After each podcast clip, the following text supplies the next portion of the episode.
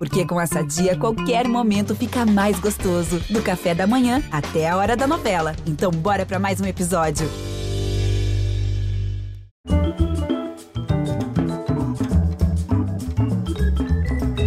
Ele é um personagem chave do atual governo. Tem experiência nisso.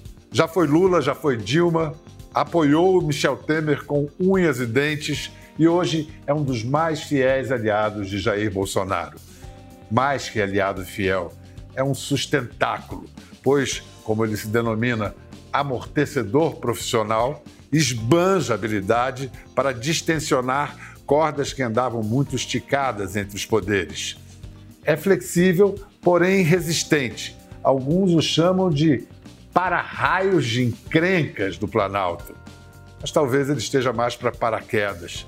Quando o presidente e sua tropa pareciam marchar em direção ao abismo do negacionismo e da ruptura institucional, ele pôs a bola no chão, acalmou os ânimos, virou o homem-chave e, como tal, o dono do cofre. Nenhuma nomeação ou verba é liberada sem seu ok. É uma das caras do centrão e nas próximas eleições terá papel central na campanha de Jair Bolsonaro. De Pedro II, cidade conhecida como a Terra da Opala, a Suíça piauiense, Ciro Nogueira. Estava falando aqui ao chegar, é um, é um certo choque cultural do, de um, um ser criado no legislativo, desembarcar no executivo. Os ritmos são diferentes. Como é que você eu, eu, sempre tive uma paixão muito grande pelo legislativo, né? É, nunca quis ir para o executivo. Tinha uma, se não tivesse ido para a Casa Civil, eu iria é, disputar o governo do Piauí. Eu nunca quis ser muito ministro. Sempre gostei mais de ter essa atuação partidária. Mas esse desafio da Casa Civil, o momento que o país estava vivendo, né, de estabilidade, de conflitos, é, me, me fez aceitar esse desafio para apontar apenas três é, fatores que lhe esperavam, né? onde você desembarcou, no momento crítico que você mesmo citou. A CPI da Covid fazia estragos à imagem do presidente. Havia claros problemas na questão da compra de vacinas. Um ex-chanceler comprava briga com os nossos parceiros de interesse nacional. É, desses, qual que você aponta que foi o conflito mais difícil de contornar? Acho que tudo foi difícil, Biano. A, a CPI foi um momento muito triste do Congresso Nacional, em que as pessoas colocavam a questão de vaidade, de aparecer, é, querendo criar narrativas que eram absurdas. Né? Você se lembra que chegou-se ao ponto do absurdo de querer comparar aquilo ao Holocausto. Né? De, eu dizia naquela época que ó, isso aí na eleição vai vai cair por terra. E hoje o Brasil foi chamado pela OMS para escrever o tratado sobre pandemia, um dos seis países do mundo, o G6. Se nós tivéssemos feito algo errado. É... Acho que nós fomos chamados pelo que fizemos de errado também, né? Pode ser, São mas o mundo errou. Mortos, o mundo errou. Não, não estavam preparados. O Brasil errou também. Mas hoje o Brasil, isso aí não é, é incontestável, é um exemplo para o mundo em vacinação. É lógico que nós temos. De vacinação, um... sem dúvida, mas também foi um exemplo de negacionismo, que a sua chegada representou justamente uma interrupção no discurso negacionista mas do governo. O negacionismo é, foi, foi uma coisa generalizada no nosso país. Acho que o maior negacionismo foi da oposição, que negou que, que nós estávamos comprando as vacinas, negou que nós estávamos dando, fizemos um programa assistencial da nossa história. O negacionismo foi total, não foi só de um lado eu acho que o Brasil e o mundo errou. Ninguém estava preparado. Ninguém estava realmente preparado para esse momento. Você vê que os grandes líderes mundiais tiveram problema. Angela Merkel perdeu a eleição lá. Né? Praticamente nenhum grande líder saiu muito bem das eleições. O Trump perdeu a eleição, apesar de ter morrido mais gente do Biden do mas, que do Trump. Mas Jair Bolsonaro vai ganhar? Ah, não tenho dúvida. Não tenho dúvida. Não tenho dúvida, não tenho dúvida. Se a gente comparar a campanha eleitoral a uma luta de boxe, em que round a gente está agora? Não está no início. O está problema perdendo é que, nos pontos. O problema, ponto tá eu cheguei a dizer aqui que o PT estava igual aquele. Estava no início do, do jogo, os, os, os, os, os atletas ainda aquecendo e o PT acaba o jogo, acaba o jogo. Ainda nem começou, Biel.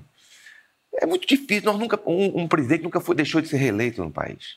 Nunca deixou. É, ia ser a quebra de um paradigma. Por, por que motivos? Por causa da máquina? O que, que na nossa cultura política. Eu acho que o sentimento hoje é que as pessoas têm direito ao segundo mandato, a não ser que seja muito ruim o mandato. É...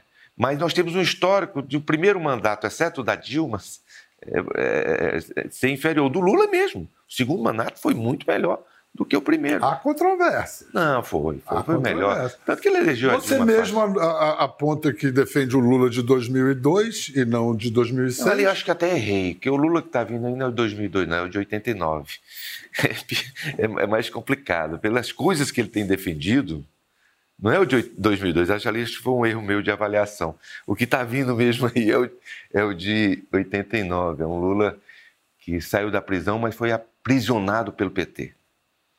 Lula, duvido se ele senta aqui com você para dar uma entrevista.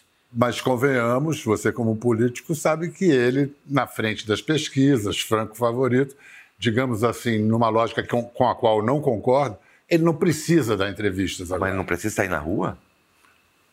Aí. ele, não pode, ele não pode sair na rua, Biel. O, o, estado que tem, ele tem o maior percentual de pessoas de volta é Piauí e Maranhão. Ele foi do meu estado, não pode sair na rua. Ele está aprisionado o Lula de hoje, com medo de que as pessoas vejam quem que está ao lado dele. Né? Porque se você bota o Lula, as pessoas dão até o lugar. Bota a Dilma do lado dele, bota né, as pessoas que o votam, a, a Glaze, bota ele do lado para ver se as pessoas querem que essas pessoas voltem. Esse é que é o problema. O Lula não pode fazer campanha. Vamos fazer o seguinte: uhum. vamos lembrar de uma célebre declaração sua Perfeito. sobre Bolsonaro e sobre Lula. Perfeito. Bolsonaro era um antigo companheiro de partido. É, você, todo mundo sabe que eu sou um homem conservador, de, tenho um perfil de direita. O Bolsonaro eu tenho muita restrição porque é um fascista. Ele tem um caráter fascista preconceituoso. É, é muito fácil você ir para a televisão dizer que vai matar bandido, que vai não sei o quê. É um discurso muito fácil, Amadeu. Mas não, isso não é para a presidência da República. O presidente da República é, é a pessoa que vai cuidar de gerar emprego e renda, vai cuidar da saúde, vai cuidar da infraestrutura, do saneamento. Então, eu espero, eu conheço Bolsonaro, ele não tem essa capacidade de fazer isso. Não tem essa capacidade de fazer isso. Ele nunca geriu nada, é, sabe? Nunca foi prefeito, governador, mostrou algum trabalho. É só esse discurso de que vai matar bandido, que vai isso, eu não, eu não, não me atrai. É um discurso muito fácil. Lula, o melhor presidente da história desse país, principalmente para o Piauí e o Nordeste. Aí eu tenho que, me perdoe, por mais que eu seja, tem que pensar no Brasil, eu, eu, eu, não me vejo na eleição votando contra o Lula, Madeu, por tudo que ele fez, por tudo que tirou de miséria desse povo. Ministro, não faz tanto tempo essa entrevista, tem cinco anos. Eu tinha esse conceito, Bial, do deputado Bolsonaro. Quando eu conheci o presidente Bolsonaro, é, eu passei a ver que ele era uma pessoa. Eu fico imaginando esse país, Bial, se o Haddad tivesse ganho a eleição. Nós não tínhamos feito reforma da Previdência, nós tínhamos um pessoa, ou Palocci ou Manteiga no comando, uma Dilma no Ministério da, da, da, da, da Casa Civil. E como é que ia ser quando as pessoas precisaram de 700 bilhões de reais para cuidar das pessoas e dos empregos? Esse país teria sido um caos, ele não teria terminado o mandato. Um Congresso altamente reformista, você se lembra que era Rodrigo Maia, adversário desse pessoal.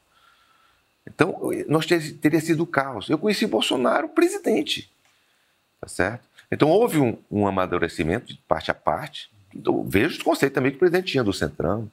Gente, houve um, um, um crescimento que nós tivemos que nos unir para transformar o nosso país. E deu certo. Eu te, agora eu te, te juro pelo meu perfil conservador, eu tenho mil vezes mais identificação com o presidente Bolsonaro, com o governo do presidente Bolsonaro, que eu tinha com o PT. E eu lembro que nós estivemos ao lado do PT e não foi nós que fomos pa, para o viés de apoiar as teses do PT, foi o contrário. Nós trouxemos o PT para manter a questão das privatizações, não foi nós. Você nunca viu o Ciro defendendo a estatização, como como, é, o que, como, como o que o Lula defende hoje. Tá certo? Se a gente depreende que fascismo dá e passa, isso representa, isso significa que pode ter uma recaída.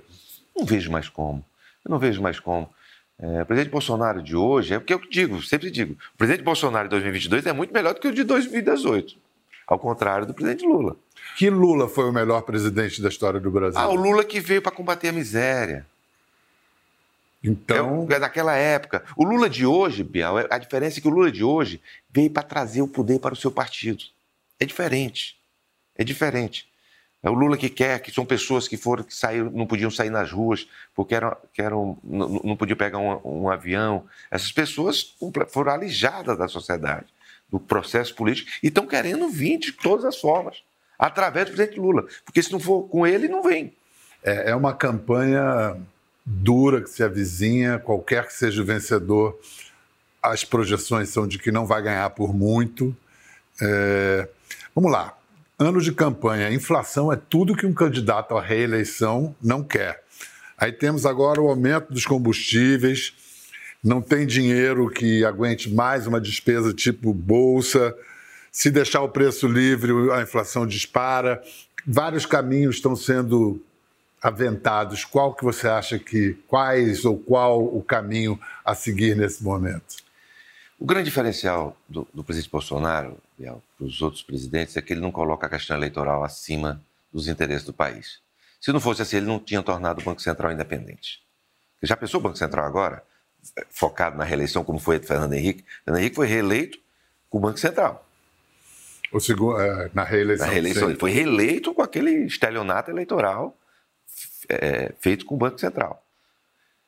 O combustível, Bial, nós temos, temos. Qual é o problema hoje do país? As pessoas, ah, por que a Petrobras não, não segura o preço Porque não tem como. Porque 30% do óleo diesel do nosso país é importado. Então, os importadores não podem comprar a 10 e vender a 7. Se não fosse esse aumento de combustível aqui, em abril ia faltar diesel no nosso país. Então, o que fazer?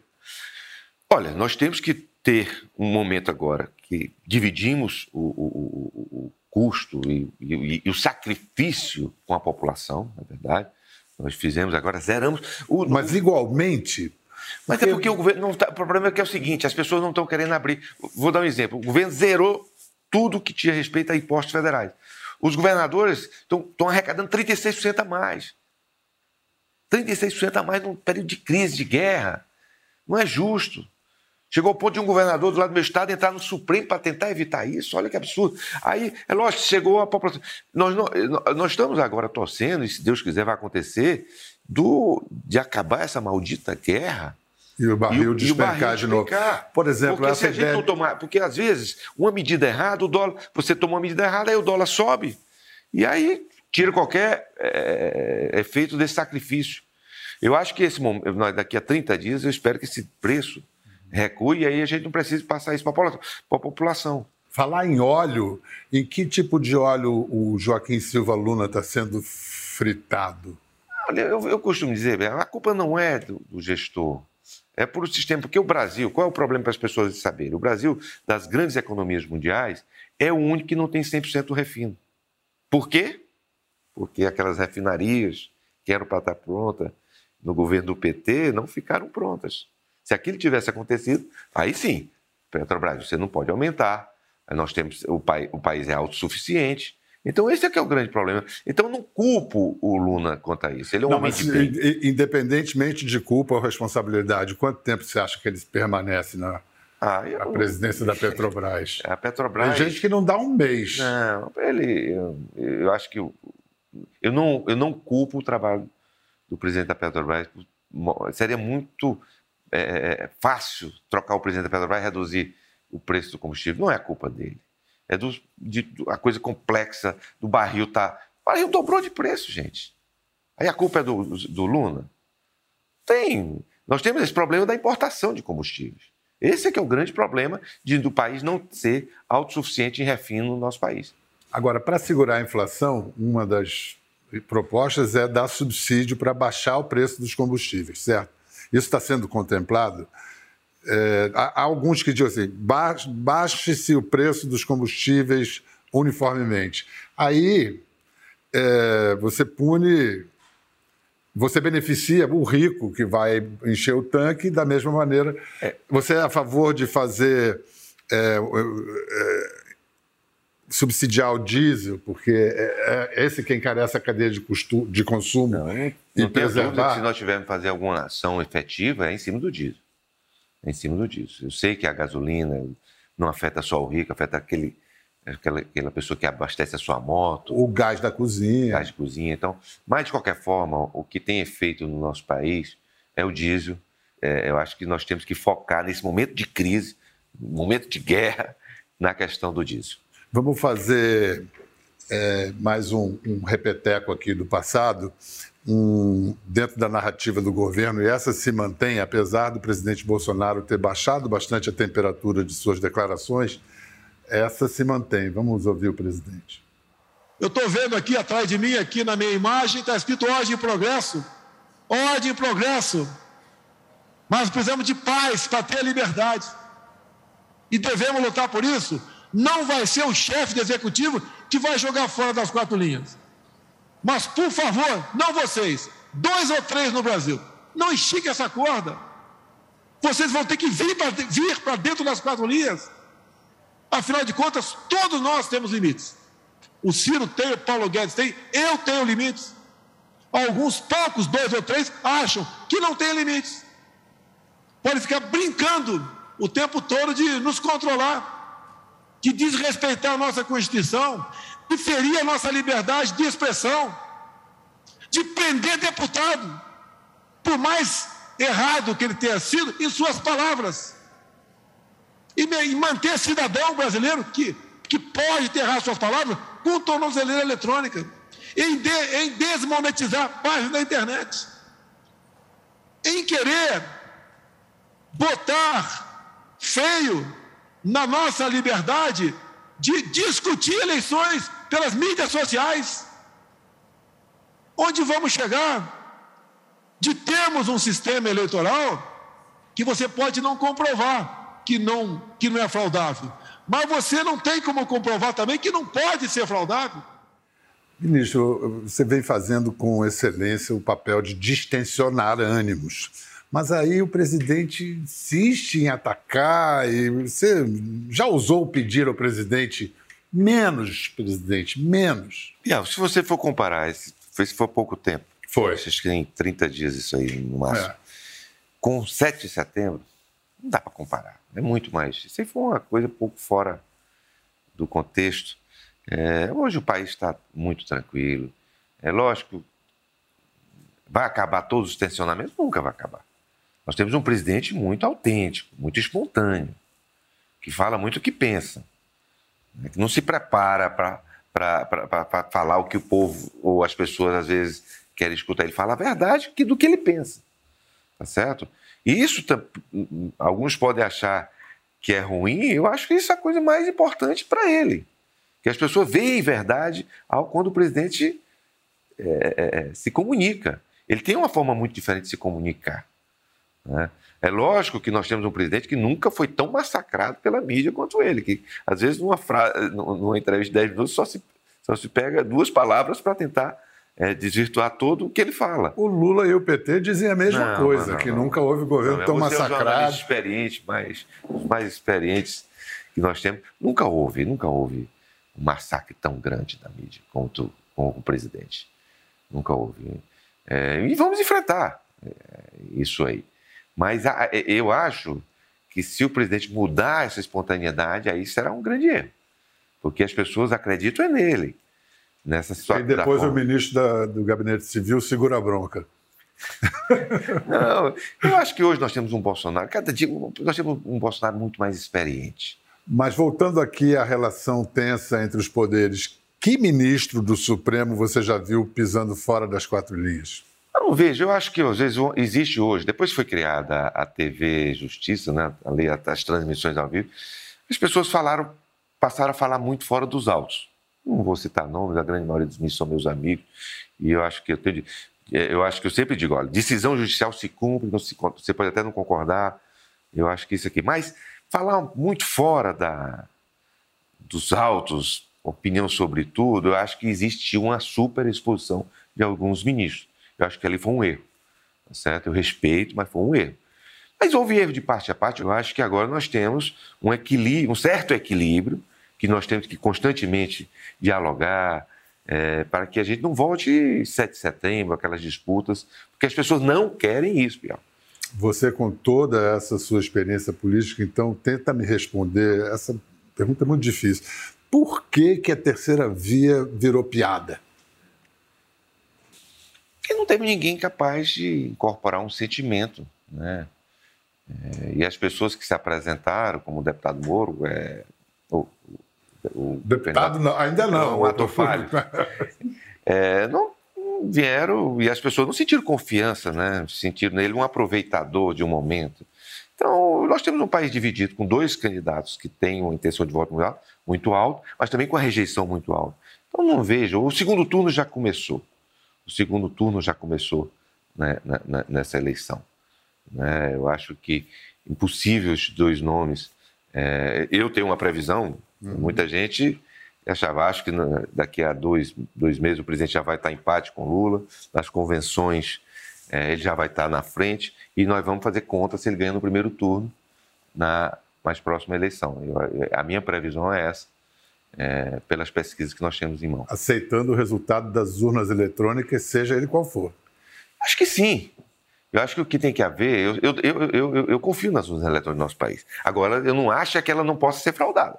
Tem que haver uma vigilância constante, fiscalização dos partidos, que sempre foram omissos nisso aí, que a coisa mais sagrada que nós temos é o direito do eleitor de fazer a sua escolha.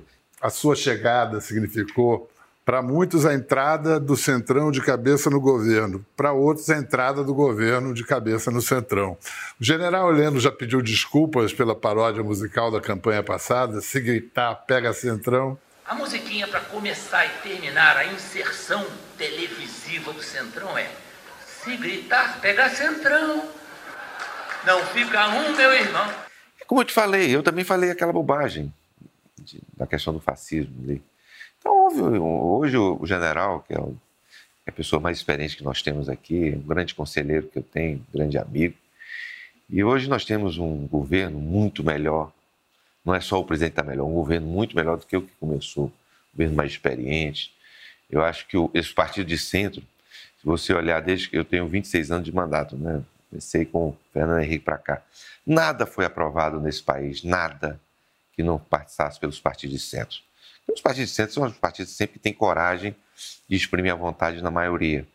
É, sempre fica os partidos né, da esquerda, da extrema-direita.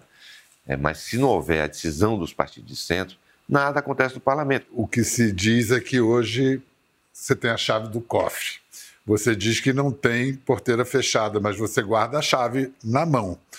É, na sua caneta tem a liberação de verbas do orçamento, o aval para nomeações. Quer dizer que a porteira pode não estar fechada, mas o porteiro é firme? Não, quem tem, um, quem tem a chave é o presidente. O comando final é dele. É, essa situação de orçamento foi muita. Isso aí foi uma proposta do ministro Paulo Guedes para dividir o ônus do não, porque o ministro da Economia sempre fica com não, né? E aí acho que houve agora, com, com, com essa divisão de atribuição, eu acho que vai ficar mais claro para quando as coisas não acontecerem, é porque existe o interesse do governo, do próprio presidente, é, que elas não possam acontecer naquele momento, ou, ou devam acontecer naquele momento. Mas a palavra final não é minha, sempre é do presidente. José Dirceu, antigo ocupante dessa sala, dizia que em ficar no poder por 20 anos a 30, a esquerda ficar no poder. E agora, a direita ou a centro-direita vieram para ficar? Você olha para o horizonte e vê quantos anos pela frente? Olha, eu acho, acho que a eleição mais difícil vai ser essa, né? pelo momento que o país viveu. Né? Então, eu acho muito difícil o Bolsonaro reeleito. Não, não vi uma. Não fazer o seu sucessor. Não vi uma, uma Tereza, um Tarcísio, uma pessoa que represente esse. Um Ciro. Não, não, não, eu não. Eu quero. É, achei cumprir o meu mandato agora aqui à, à frente da Casa Civil até o final do ano. É, me dedicar os próximos anos ao meu estado lá, porque a gente está no processo político também lá no Piauí de mudança, né? E, e já, já cumpri o meu, meu papel. E também já está na hora de, de, de, de vir outras pessoas no meu lugar. Eu vou fazer 32 anos de mandato. Bom, voltando a, a, a minha. É, é, não é exatamente uma provocação, é uma questão crucial para os partidos de direita e de centro-direita. No Nordeste, principalmente. Como ganhar a eleição no Nordeste atacando Lula? Não digo atacando no Lula, mas discutindo o Estado. Quem vai governar o Piauí, ou Alagoas, ou o Ceará, não é o Lula, não é o Bolsonaro, são as pessoas de lá. Sei que muita gente vai querer se esconder atrás do Lula por conta da, dos índices de popularidade dele, mas isso não está acontecendo. As pesquisas, hoje o nosso candidato lá tem o do, mais do dobro da intenção de voto do candidato do PT. Mas na campanha para a presidência, não. Então o presidente Bolsonaro vai ganhar no Nordeste? Não, não vai ganhar no Nordeste. Mas vai ter uma votação muito maior do que a que ele teve na eleição passada. O objetivo é perder de pouco. É, no Nordeste. Em algumas regiões nós vamos até superar o presidente Lula. Mas, no geral, acho que o Lula ganha no Nordeste, mas vai perder no resto do país é, de uma forma muito significativa. Por isso que eu te digo, nós vamos chegar na eleição com, fazendo as contas se o presidente Bolsonaro vai ganhar no primeiro turno. O, a famosa frase do Henry Kissinger, que o poder é o maior afrodisíaco, você confirma? O poder dá uma adrenalina, né? Às vezes eu fico pensando de, de parar, poxa, meu, dizem, pô, você não vai conseguir. Mas é, é lógico que eu cheguei no auge da minha carreira. Né? Agora não vou poder me manter muito tempo. Tem que começar a pensar de desapegar. Vai chegar um momento que vai vir outra pessoa que vai poder contribuir mais do que eu. Muito obrigado, ministro, por ter nos recebido, aberto seu gabinete. Fizemos uma bagunça aqui para fazer o cenário. Lhe agradeço.